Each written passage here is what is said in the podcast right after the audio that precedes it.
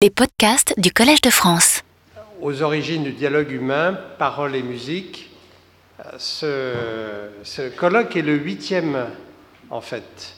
Euh, le premier colloque euh, a eu lieu en 2001 et toute une série de colloques régulièrement ont eu lieu sur des thèmes aussi variés que la vérité dans les sciences, gènes et culture, les espaces de l'homme, l'homme face au climat, croyances, raisons et des raisons, l'homme artificiel au service de la société.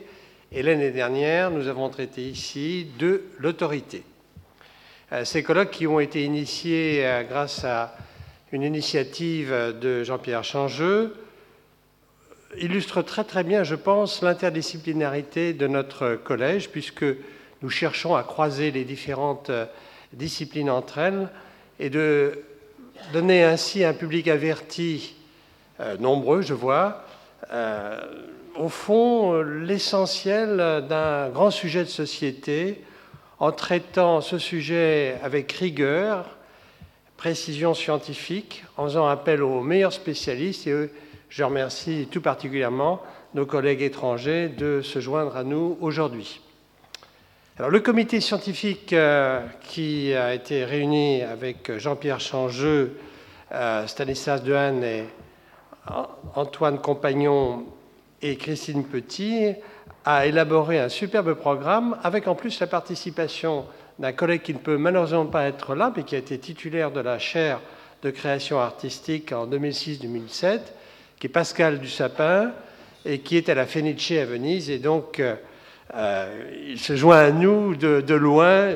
On aimerait être aussi un petit peu à la Fenice, mais nous ne pouvons pas. Il faut être ici au collège et traiter sérieusement du sujet dont on, on va parler tout de suite.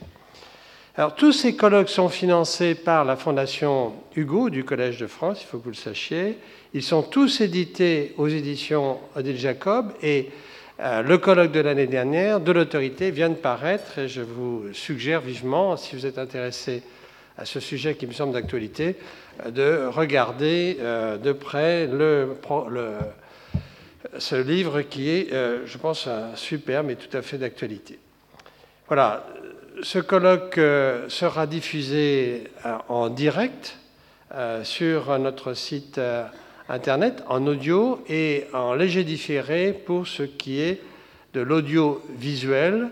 Mais tous nos colloques de rentrée peuvent être téléchargés ainsi sur le site web du Collège de France. Et je me permets de vous rappeler la remarque à fréquentation de notre site web, plus de 4000 visiteurs euh, indépendants chaque jour et plus de 2 500 000 heures de cours téléchargés l'année dernière. Euh, et ces cours ne correspondent, si je puis dire, qu'à 15 euh, collègues. Donc, ceci dit, l'importance de la diffusion par différentes manières, différentes médias. Et je suis heureux que ce colloque puisse ainsi être diffusé plus largement que simplement la diffusion, enfin l'audience physique d'aujourd'hui. Je donne tout de suite la parole à Jean-Pierre Changeux ou à Stanislas Dehaene pour pouvoir introduire euh, ce colloque sur le plan scientifique. Merci beaucoup.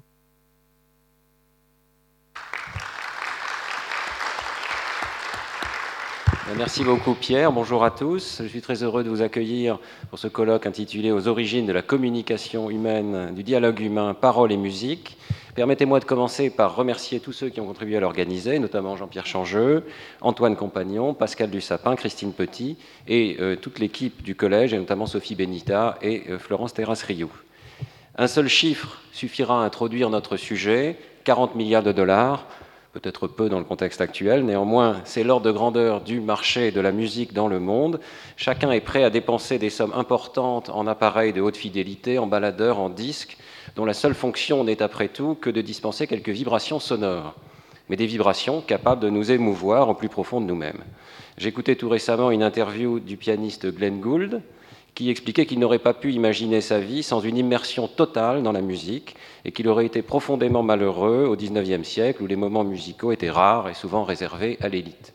Aujourd'hui, chacun, probablement chacun d'entre vous, aménage et transporte sur lui sa bibliothèque digitale et chaque heure de trajet dans les transports devient une heure de musique. Le puissant attrait qu'exerce la musique sur notre cerveau reste inexpliqué à ce jour. Et cette question des origines et du rôle de la musique dans le dialogue humain se situe au cœur du colloque que nous vous avons préparé. D'où provient, par exemple, le sens de l'harmonie et pourquoi percevons-nous certains accords comme consonants et d'autres comme dissonants? Pourquoi la gamme majeure nous paraît-elle vive et gaie, tandis que la gamme mineure nous semble effacée et introspective? Ces messages musicaux varient-ils radicalement selon les cultures et les époques, ou bien font-ils appel à un petit jeu d'éléments invariants, universels, tels que l'octave, la quinte, le rythme binaire ou le rythme ternaire? Ces éléments sont-ils propres à l'espèce humaine Ou bien se retrouvent-ils, au moins en germe, dans les comportements de communication d'autres espèces animales, tels que les chants des oiseaux Notre cerveau a-t-il évolué pour la musique Et si oui, quelle en est la fonction primaire Communication sans langage, délimitation du groupe social, renforcement des liens affectifs peut-être Ou bien la musique n'est-elle, comme le propose notre collègue le psychologue cognitif Steven Pinker, qu'une construction humaine récente et savante ce qu'il appelle, euh, avec un peu de, de clin d'œil, une sorte de pâtisserie auditive, un artifice concocté dans le seul but de titiller les points les plus sensibles de nos facultés mentales. L'une des hypothèses les plus séduisantes, c'est que la compétence musicale dérive de la faculté de langage propre à l'espèce humaine. Paroles et musique partagent en effet de nombreux traits communs, dont le plus évident est une organisation hiérarchique par laquelle des éléments simples, les notes ou les phonèmes, se recombinent pour former à plusieurs niveaux successifs des structures de mots, de syntagmes et de phrases enchâssées. Certes, l'origine du langage n'est pas moins disputée que celle de la musique, au point que cette question, on le sait bien, a été bannie officiellement des débats de la Société de linguistique de Paris. Cependant, nous avons pensé que des outils nouveaux, issus de l'imagerie cérébrale et de la génétique moléculaire, permettraient d'en reprendre l'analyse. En préparant ce colloque, nous avons pensé qu'il serait particulièrement intéressant de s'interroger sur les parallèles entre l'évolution de la musique et celle du langage parlé. Peut-on vraiment parler d'un langage musical? Existe-t-il une forme de parenté entre les sonorités émises et traitées par l'un et l'autre système? Ou bien au contraire, faut-il affirmer avec Richard Wagner que la musique commence là où s'arrête le pouvoir des mots? Au-delà des premières étapes du traitement acoustique, les messages linguistiques et musicaux empruntent des voix partiellement différentes, nous le verrons dans le colloque, dans notre cerveau. Cependant, la poésie, le chant, et tout particulièrement l'opéra, bien sûr, font s'entrecroiser langage et musique en une seule et même œuvre. Est-ce à dire qu'une seule et même grammaire universelle, nous en discuterons, préside à l'organisation du langage parlé et de la musique? Si j'espère que les conférences qui vous seront proposées aujourd'hui et demain jetteront une lumière nouvelle sur ces questions, je sais d'avance qu'elles ne les résoudront pas. Ni l'émotion musicale, ni la question difficile des origines de la communication humaine ne se laissent facilement mettre en équation.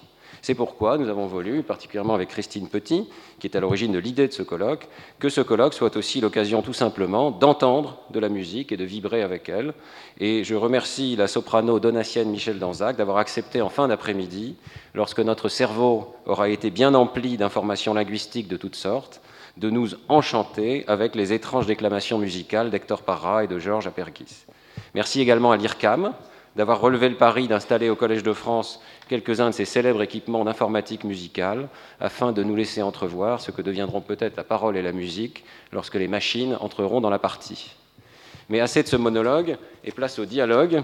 Et j'invite à présent donc Jean-Pierre Changeux, professeur au Collège de France et auteur bien sûr de L'homme de Ronald et de L'homme de vérité, entre autres, à introduire ce colloque par quelques réflexions sur un sujet qu'il avait traité dans son cours en ces lieux il y a quelques années, les bases neurophysiologiques de l'harmonie.